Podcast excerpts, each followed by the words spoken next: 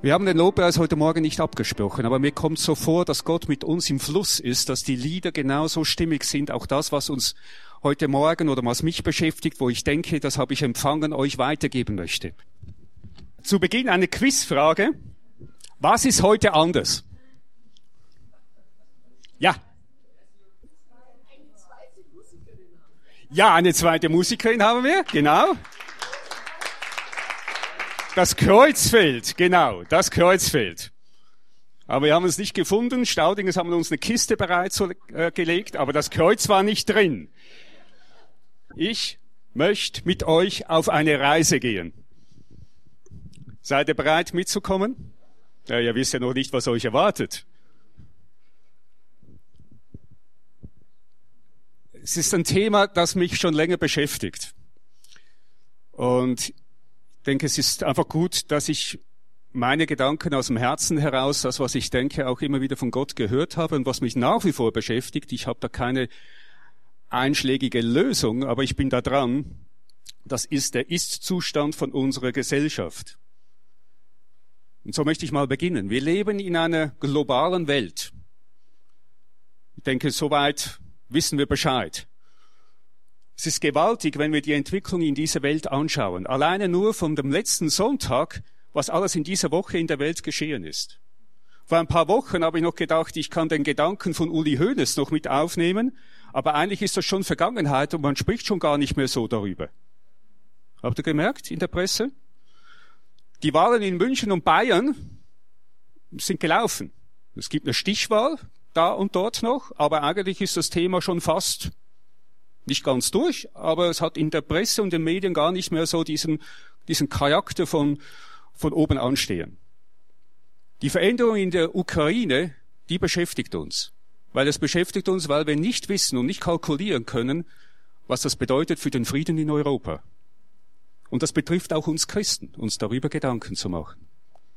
Und dann erleben wir, wie der Staat laufend in seinen Debatten verschiedene traditionelle, behördlich gesteuerte Verwaltung und Verantwortung mehr und mehr an den einzelnen Bürger abgibt. Die Rente mit 63 ohne Abschlag ist wieder in der Diskussion. Man hat noch nicht überlegt, was das für Konsequenzen gibt, wenn alle diese dann mal auf einmal in die Rente gehen, was das für die Gesellschaft bedeutet und für die Arbeitswelt bedeutet.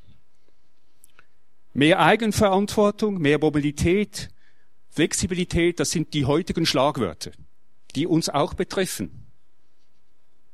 Mehr als einen Job zu haben, ist völlig normal. Früher vor x Jahren war es so, dass die Frau, die Ehefrau, noch zu Hause war.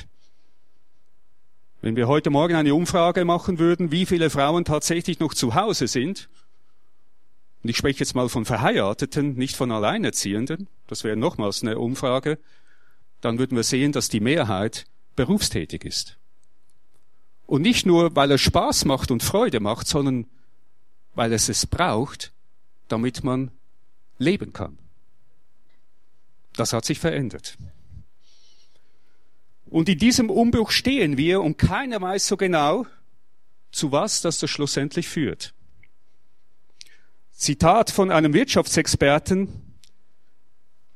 Nichts ist sicher, jeder kann Millionär werden oder Bettler. Ich möchte noch einen Schritt weiter gehen. Das, was man diese Woche auch gelesen hat, die insolvente Verlagsgruppe Weltbild verlieren jetzt aktuelle 656 Mitarbeiter. Die werden in eine Auffangsgesellschaft weiter beschäftigt, aber man spricht ganz am Anfang, wenn man ein paar Wochen zurückgeht, eigentlich von 2200 Beschäftigten. Und von denen spricht im Moment niemand mehr. Wo sind die?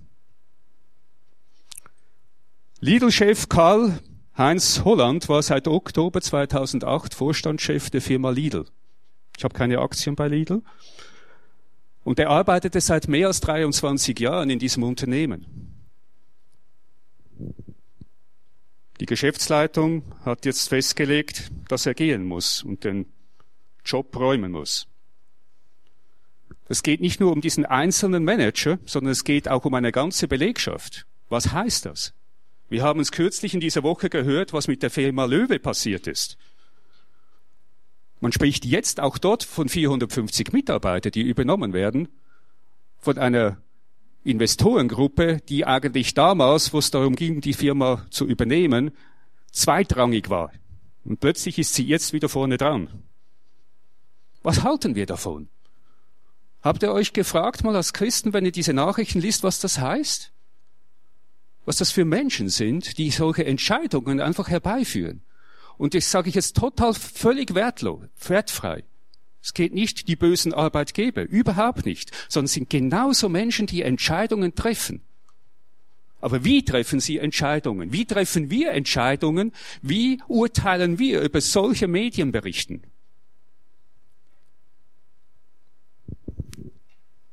Fußball. Kennt ihr den?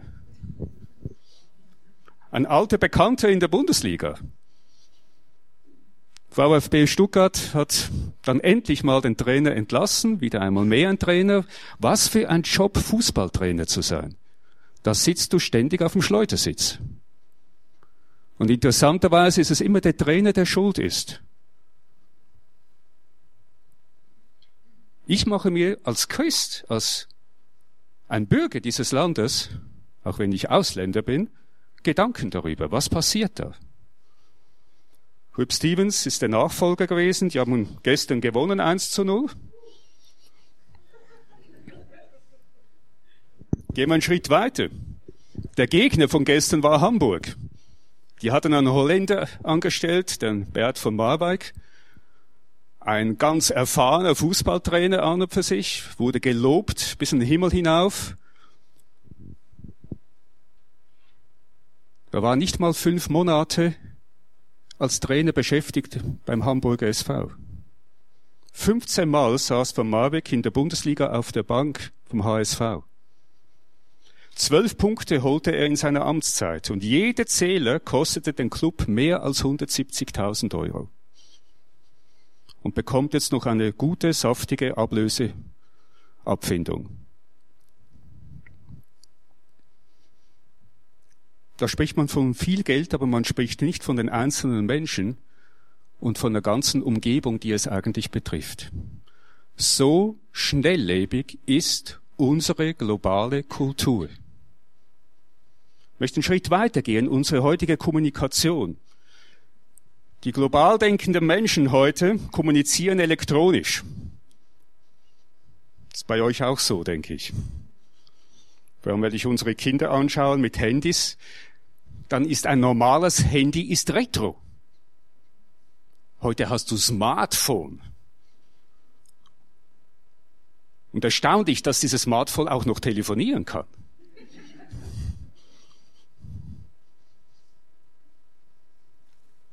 Aber so wird heute kommuniziert, distanzfrei. Und irgendwie hängen wir alle an diesen weltweit vernetzten Nachrichtentröpfen. Gibt es noch eine lokale Heimat? Gibt es, oder sind wir schon längstens auf der globalen Seite zu Hause und gar nicht mehr lokal? Das habe ich mich gefragt.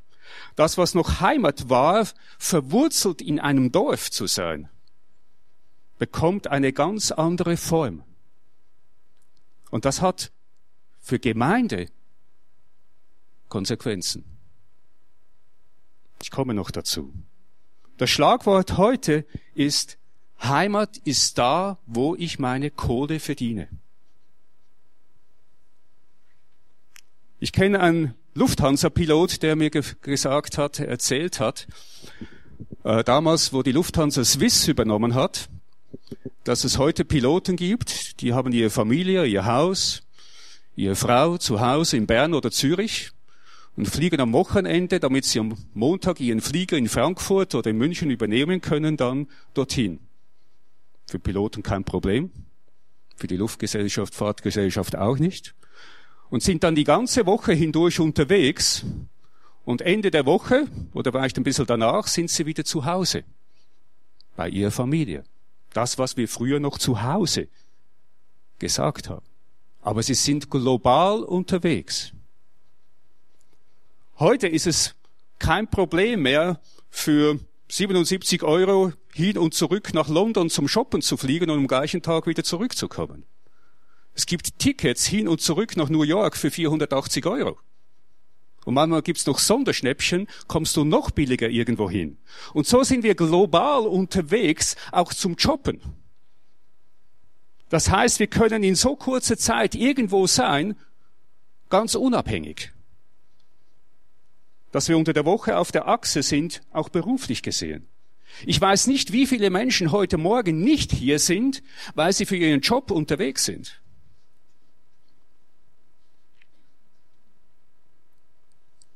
Heute Morgen sind Rettungskräfte im Einsatz. Heute Morgen sind Journalisten, Radiomoderatoren unterwegs am Arbeiten. Künstler, die gestern Abend ihren Auftritt noch in Berlin haben, sind jetzt am Zurückfliegen oder mit dem ICE nach München, weil sie heute Abend wieder einen Auftritt haben. Freunde, es geht darum, neues Land einzunehmen. So wie Abraham sich auf die Reise gemacht hat, sind wir auf der spannenden Reise, um neues Land einzunehmen. Da ist eine ganze Kultur unterwegs und hat keine Chance, ich sage es mal ganz überspitzt gesagt, keine Chance, an einem Sonntagmorgen in einem Gottesdienst zu sitzen. Das hat mich beschäftigt. Und neues Land zu erobern, das war damals und ist heute ein revolutionierender Gedanke, wie damals bei Abraham. Wir lesen das im 1. Mose Kapitel 12, Vers 5. Wir lesen davon, dass nicht alle auf diese Reise von Abraham mitgegangen sind. Es gingen die mit, die von Abrahams Vision in ihrem Herzen empfangen hatten. Und auf dieser Reise ist es der Gott, wo Gott befähigt. Es ist nicht der Mensch, der befähigt, sondern es ist immer Gott, der befähigt. Es ist immer Gott, der die Pläne zeigt und die Vision gibt. Und das ist ganz wichtig zu wissen. Jeder von uns hat Talente und Gaben bekommen vom Herrn. Und Gott, unser Schöpfer, hat das in uns angelegt. Und dieser Gott befähigt dich, diese Talente und diese Gaben in Reife zu bringen. Und das nennt die Bibel aktive Jüngerschaft. Wir bleiben dran. Wie ideenreich wir sind mit unserem anvertrauten Leben, hängt im Wesentlichen von, uns ab, wie eng wir mit Gott kooperieren. Und wenn wir in diesem globalen Welt unterwegs sind, müssen wir hinter diesen zerrissenen Vorhang sehen können und nicht vorne dran stehen bleiben. Das heißt in der Schöpfung Gottes leben. Das ist für mich ein ganz wichtiger Punkt, dass wir in diese Zeit mit dem prophetischen Geist leben. Was heißt das? Es kam eben nochmal stark so im Gebet heute Morgen, da Gott uns in den Stand einer königlichen Priesterschaft versetzt hat, so wie es im 1. Petrus Kapitel 2, Vers 9 heißt, ihr aber seid ein auserwähltes Geschlecht, ein königliches Priestertum, eine heilige Nation, hat er uns die Gabe des Geistes gegeben. Das ist übrigens heute Abend ein Thema, die Geistesgaben in diesem Seminar. Deshalb gehe ich auch gar nicht weiter darauf ein. Die Gabe des Geistes, zu sehen, zu hören, Ich habe noch ein paar Beispiele dazu, wo das noch mal so ein bisschen näher bringt. Zu sehen, was hinter diesem zerrissenen Vorhang ist. Genau, das ist der Punkt. Jesus ist gekommen, nicht das Gesetz oder die Propheten aufzulösen. Ich bin nicht gekommen aufzulösen, sondern er sagt, er ist gekommen zu erfüllen. Und wir sind ein Teil von diesem göttlichen Plan, den prophetischen Dienst zu erfüllen. Ist gar nicht so kompliziert. Was heißt das hinter diesem Vorhang? Das Kreuz ist das eine.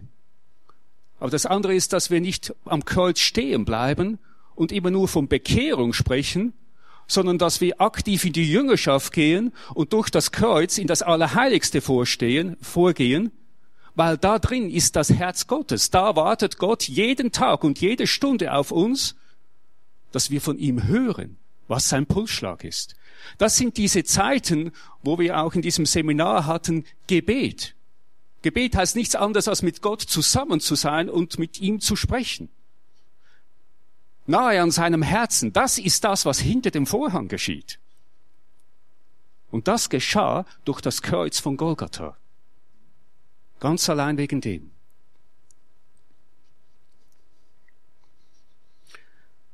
Jede Reise muss dort beginnen und muss auch dort zurückführen. Ich glaube auch, dass wir da noch, noch Freisetzung brauchen. Befreiung, um mit Gott entspannt an diesem Ort leben zu können. Es ist kein Krampf, hinter dem Vorhang zu sein. Manchmal haben wir Angst von dem, was wirklich hinter dem Vorhang ist. Aber da ist Nähe, da ist Geborgenheit. Da ist die pure Liebe Gottes. Das ist der Ort, von dem aus wir schauen. Und jede Reise muss dort beginnen. Meine persönliche Aussage, und ist vielleicht ganz provokativ, mit dieser christlichen Kultur, so wie wir es uns angeeignet haben, mit dieser Form von Kirche und Gemeindestruktur, wie wir sie uns heute zurecht gebogen haben oder denken, das ist unser Verständnis, können wir in der Welt nicht im vollen Leben, geschweige dieser Welt dienen. Das ist meine feste Überzeugung. Als Jesus auf der Bildfläche erschien, war das genauso revolutionierend.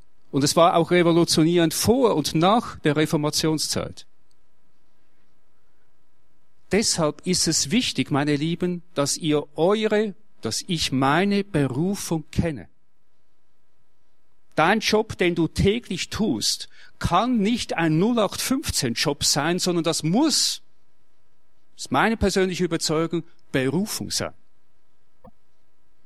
Und wenn es nicht Berufung ist, wenn du nicht den Frieden hast und wenn du nur Kämpfe hast, dann geh mit Gott hinter den Vorhang und rede mit ihm darüber.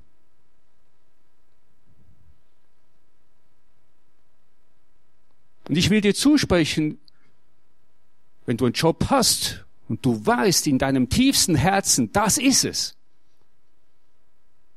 dann gratuliere ich dir von ganzem Herzen, super, dass du diesen Job nicht nur gut, sondern sehr, sehr, sehr, sehr gut machst.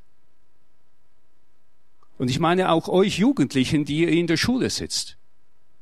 Es ist nicht selbstverständlich für uns mitten in dieser westlichen Kultur einen Schulplatz zu haben und ein solches Gebilde von Bildung zu haben, wo wir so gut lernen können.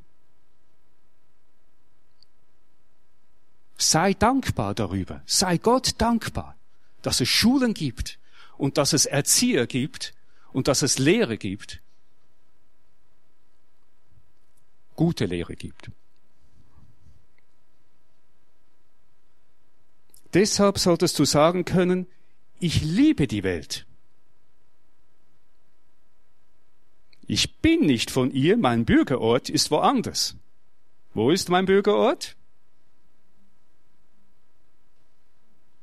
Im Himmel, bei Jesus. Da ist mein Bürgerort. Aber ich liebe diese Welt. Ich liebe diese Menschen. Und es fällt mir nicht schwer, mich auch darin aufzuhalten. Ich fühle mich nicht wie ein Fremdkörper, wenn ich mit diesen Weltmenschen unterwegs bin. Überhaupt nicht. Ich bin bereit, mit auf diese Reise zu gehen und ich kenne aber meinen Ort, wo ich immer wieder schaue hinter dem Vorhang. Ich kenne den heiligen Platz, wo ich Gott begegne, wo ich bete, ringe um meine Firma, ringe um Mitarbeiter, denen es sichtbar nicht gut geht.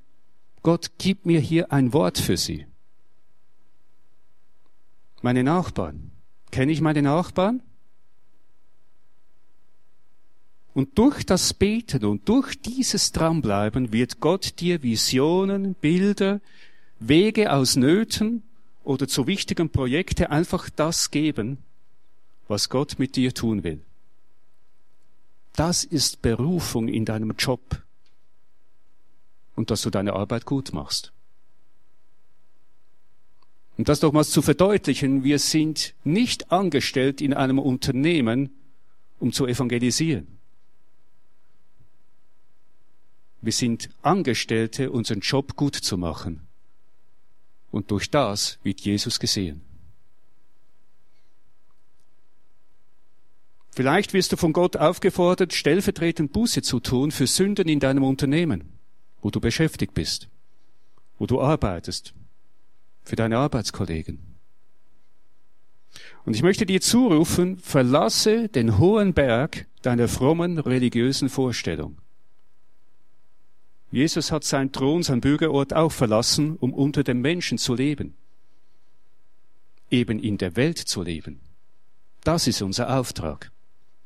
Anders gesagt, um mit den Weltmenschen zu leben, sie zu verstehen, um sie an ihren Plätzen aufzusuchen und an ihrem Leben Anteil nehmen. Wisst ihr mir, was mir aufgefallen ist, wo ich so das Neue Testament gelesen habe? Dass Jesus in den Synagogen gar nicht so oft anzutreffen war im Vergleich zu den Plätzen, wo er bei den Menschen draußen war.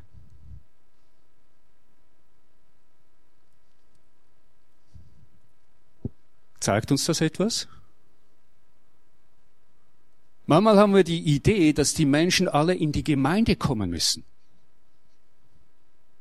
Ich habe diesen Anspruch nicht, muss ich euch ganz ehrlich sagen. Ich habe den Anspruch, die Menschen dort zu begegnen, dort wo sie sind, jeden Tag. Beim Aldi, an der Kasse, beim Arzt. Halleluja, dass ich nicht so oft beim Arzt bin. Aber auch da ist die Gelegenheit. Bei der Bank. Kleines Gespräch. Beim Nachbarn über den Zaun. Muss er mit dem nicht gemeinsam in Urlaub fahren, aber einfach Anteil nehmen. Ja, ich muss euch sagen, ich möchte mit meinem Nachbarn nicht in Urlaub fahren. Wirklich nicht. Aber das heißt nicht, dass ich ein schlechtes Verhältnis zu ihm haben muss.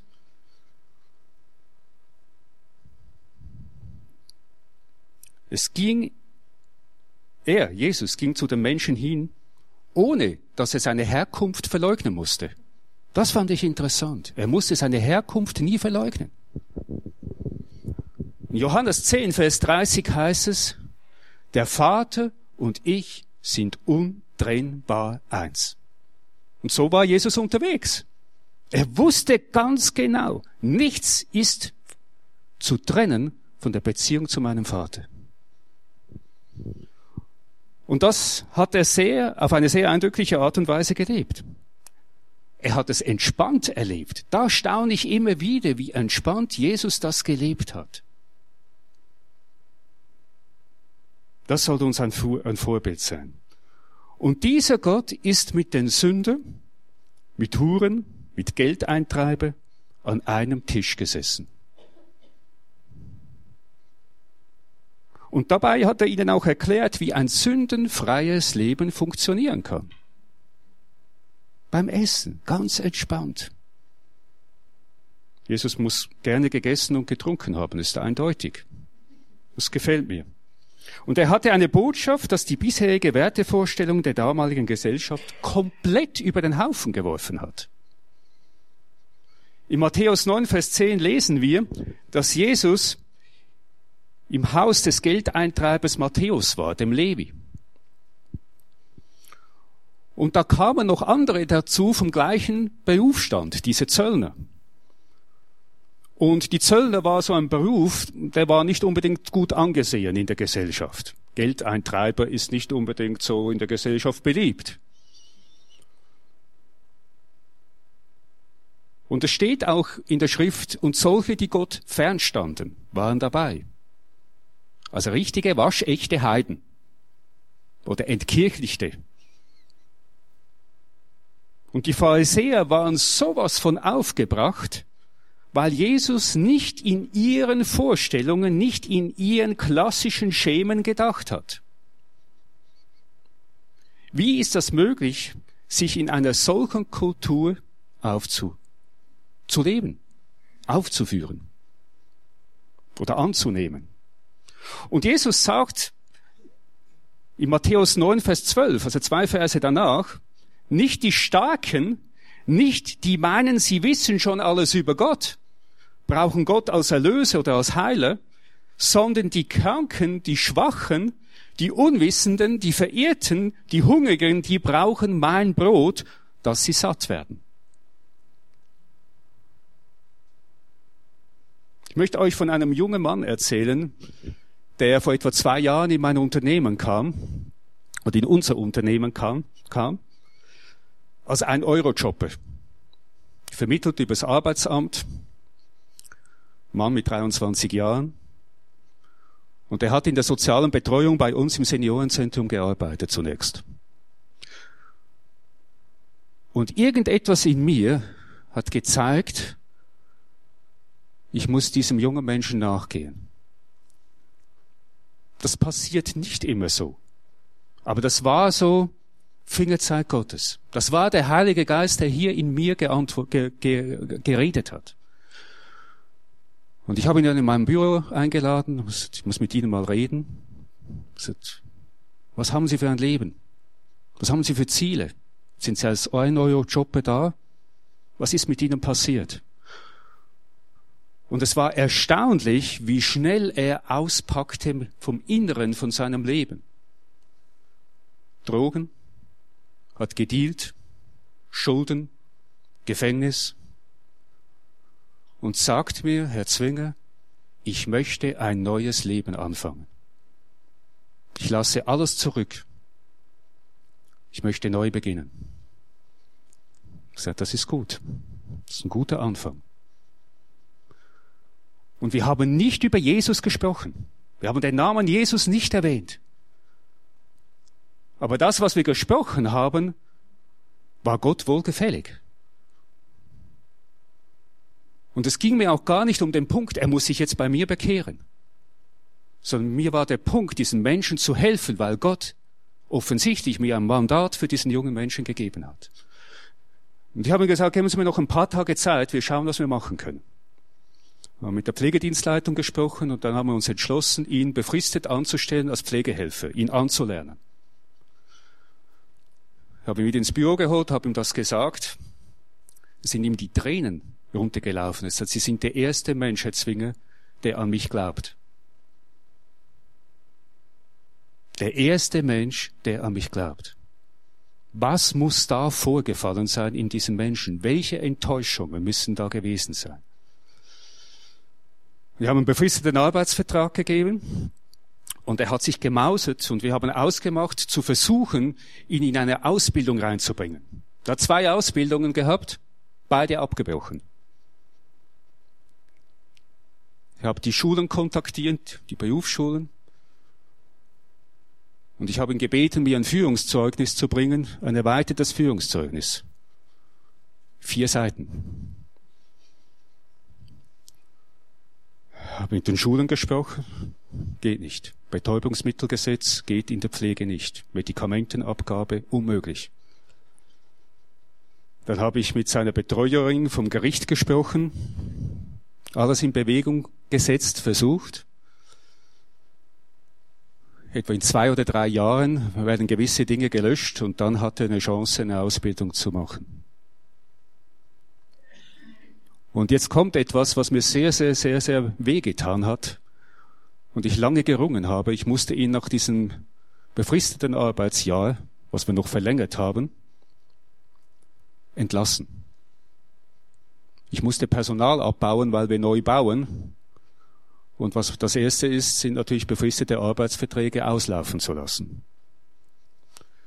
Und ich habe gedacht, Herr, das gibt ein, ein, ein Gespräch, das ertrage ich fast nicht, ihm zu sagen, es ist fertig. Er wusste das, dass es ein befristeter Arbeitsvertrag ist. Das wusste er.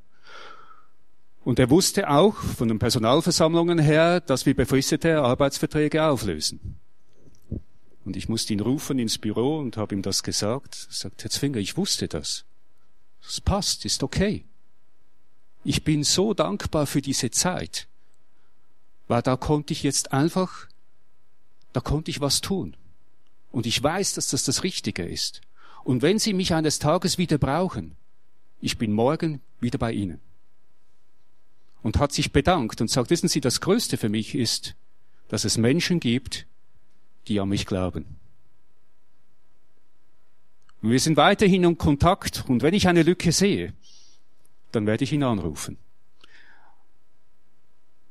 Dazu kommt nämlich noch, dass er eine super geniale, sich zu einer guten Fach, also zu einer guten Arbeitskraft herangebildet hat. Er hat gezeigt, er hat sich bewährt, dass er kann und dass er will.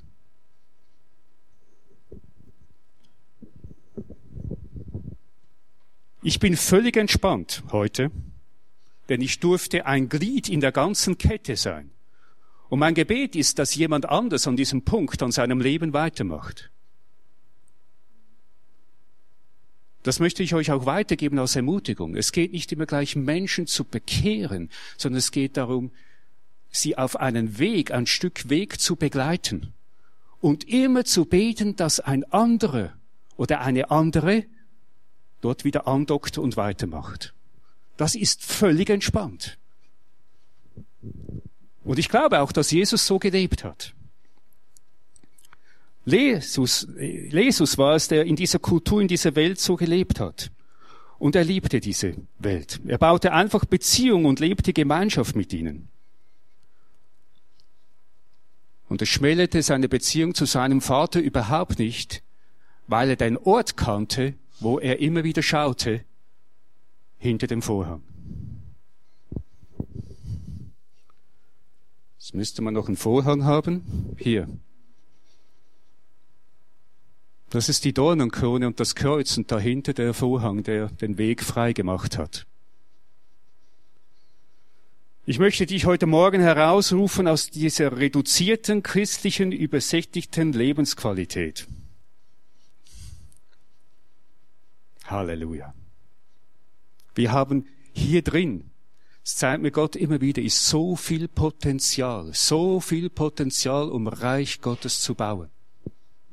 Ihr seid alles Perlen, ihr seid alles Söhne und Töchter. Und Gott hat jeden einzelnen von euch sowas von befähigt. Ist das nicht genial?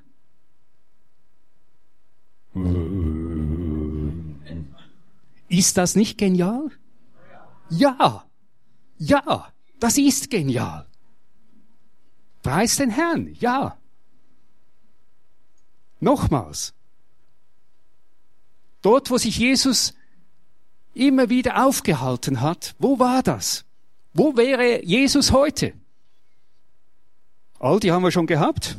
Arztpraxis auch, Kindergarten, Schule, im Sekretariat von der Schule, beim Rektor, beim Konrektor, bei der Lehrerin, in der Gaststätte am Stammtisch beim Wirt.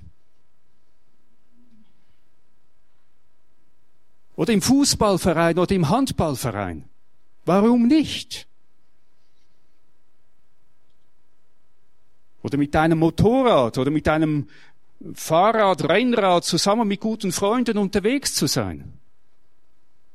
Ganz entspannt und relax. Und immer zu wissen, ich weiß, wo ich schaue. Ich kenne meinen Ort. Oder im Schützenverein. Beim Kaffee. Beim guten Weißbier mit den Dorfältesten im Biergarten.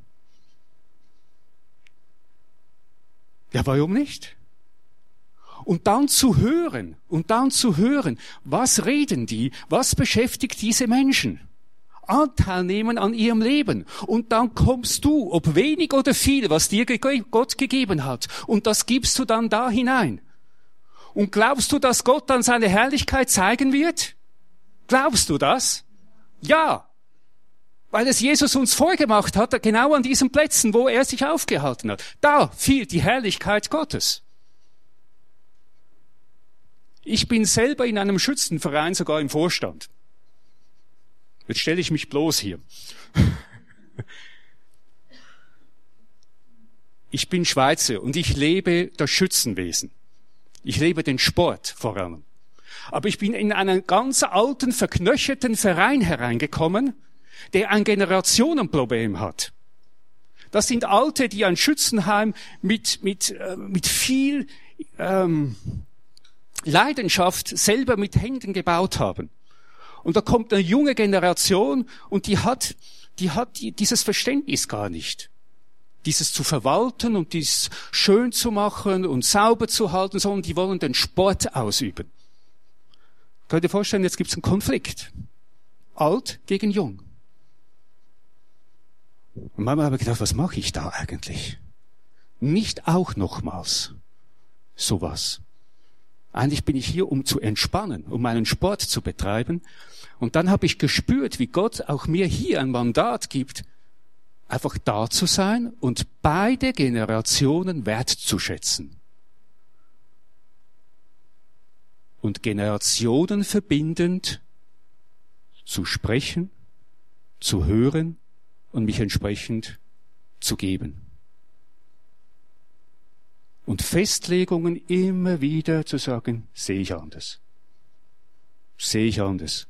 Wenn der eine über den anderen wieder herzieht, es ist übrigens nicht nur im Schützenverein, es ist in anderen Vereinen auch so, weiß ich, kenne ich, immer wieder zu sagen, und ich sehe die Person anders. Das ist Jüngerschaft, nichts anderes, auf dem Weg zu sein mit Gott. Bis ich das mal kapiert habe, weil es war ein Krampf. Und jetzt ist es entspannend. Wir sagen, Herr, du gibst mir das, was ich brauche, ob viel oder wenig. Und es hat sich schon einiges bewegt. In der Schöpfung leben heißt, den ursprünglichen Plan Gottes erkennen, die Vision Gottes empfangen, Gemeinschaft zu haben, Beziehung zu haben, mit Gott auf der Reise zu gehen. In der Schöpfung leben, das ist unser Auftrag. Und da brauchen wir Befreiung, um in der Welt für Gott dienstbar zu sein. Raus aus der christlichen Subkultur. Rein in die Fülle Gottes. Befreit und erlöst von diesem Ort zu gehen hier. Glaubst du, dass in deinem Inneren sich nochmals was bewegen könnte in diese Richtung? Weg mit der Enge. Weite. Weite. Atem Gottes erleben. Altes hinter sich lassen, bereit zu sein für Neues. Nicht nur gemeindetechnisch, grundsätzlich für dein Leben. Du als Familie, du als Einzelperson, als Single, du als Ehepaar. Keine Angst, wenn wir Gott leben. Wenn wir Gott leben, verändern sich die Menschen. Aber nicht durch dich. Du bist nur ein Gefäß. Vielleicht ein zerbrechliches Gefäß. Aber er wird es tun. Glaubst du an das? Und nochmals, es geht nicht in erster Linie um den sonntäglichen Gottesdienst. Es geht nicht, dass die Sitzplätze hier drin gefüllt ist, sondern es geht darum, wenn du am Sonntag für Gott und mit Gott unterwegs bist, irgendwo da draußen, dann ist das okay. Ich weiß, gerade zu dieser Stunde, zur jetzigen Minute, ist ein Spitzensportler unterwegs und bestreitet einen Wettkampf. Wie ist das für Gott? Ich habe mich gefragt, wie ist das für Gott, für diesen jungen Mann, der jetzt nicht hier ist, sondern der ist jetzt für einen Sport unterwegs, mit Gott zusammen? Liebt ihn Gott da noch? Liebt ihn die Gemeinde, wenn er nicht hier ist? Ist er dann noch Quelltor-konform? Wenn du nicht im Gottesdienst bist regelmäßig, wehe. Schmarrn. Wenn ich am Sonntag für Gott unterwegs bin, ob das dein Job ist, wo wir anfangs der Predigt gesagt haben, oder ob du für sonst was unterwegs bist, eben gerade im Sport, dann sei entspannt. Und vielleicht kommen wir mal dahin, dass wir für solche Leute in der Gemeinde beten, dass sie ein lebendiges Zeugnis sein dürfen an diesem Ort, wo sie sind. Und erst durch einen Sieg davontragen. Halleluja. Halleluja. Gemeinde muss zu den Menschen hin und nicht die Menschen in die Gemeinde. Die Frage ist, wie wir Gemeinde leben. Wir wissen alle, dass wir zurzeit nicht alles in diesen Gottesdienst hineinpacken können, sondern es ist so wichtig, wie wir unter der Woche mit Gott unterwegs sind. Vom Gottesdienst alleine heute Morgen können wir nicht leben. Wir können nur leben, indem wir unter der Woche jede Zeit immer wieder hinter den Vorhang gehen und Gott suchen. Wo ist dein Zuhause? Mit auf der Reise zu sein, mit Gott und für Gott unterwegs bleiben. Solange wir in Bewegung sind, ist es gut. Dann kann Veränderung geschehen. Sobald Stillstand ist, ist es ein Rückschritt. Habt ihr vielleicht auch schon gehört. Gott sucht Menschen nicht auf den Zuschauerrängen, sondern aktiv in der Arena, die diesen Lauf, diesen Wettkampf mit ihm zusammen bestreiten. Sind wir unterwegs für Jesus? Wollen wir das tun?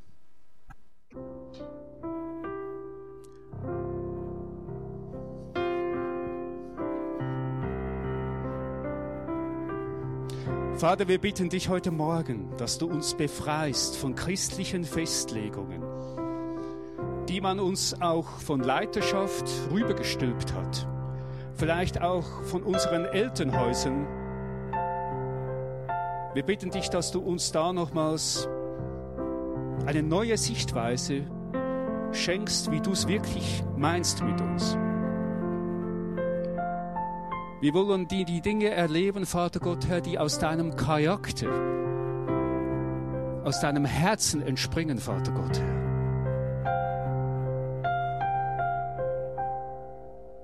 Ich bitte dich, dass du uns herauslöst, dass du uns nochmals abnabelst, ganz bewusst auch von Dingen, von alten Gemeindestrukturen und auch nochmals ganz bewusst von Elternhäusern, auch von Autoritäten in unserem Leben, die uns in der Meinung uns gut geführt haben und es auch gut war, aber jetzt ein Wendepunkt ist, weil wir in einer anderen Kultur leben, Vater Gott, Herr, weil wir in einem anderen Jahrhundert leben, Herr. Und wir wollen dich nicht verpassen.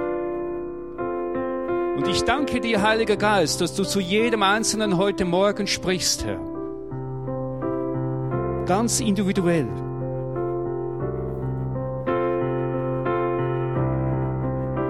Ich danke dir, dass du uns befreist von diesem drohenden Fingerzeig. Wehe, wenn du nicht so lebst, dann. Es ist nicht der Finger, sondern es ist eine ausgestreckte Hand heute Morgen, die da ist, Herr.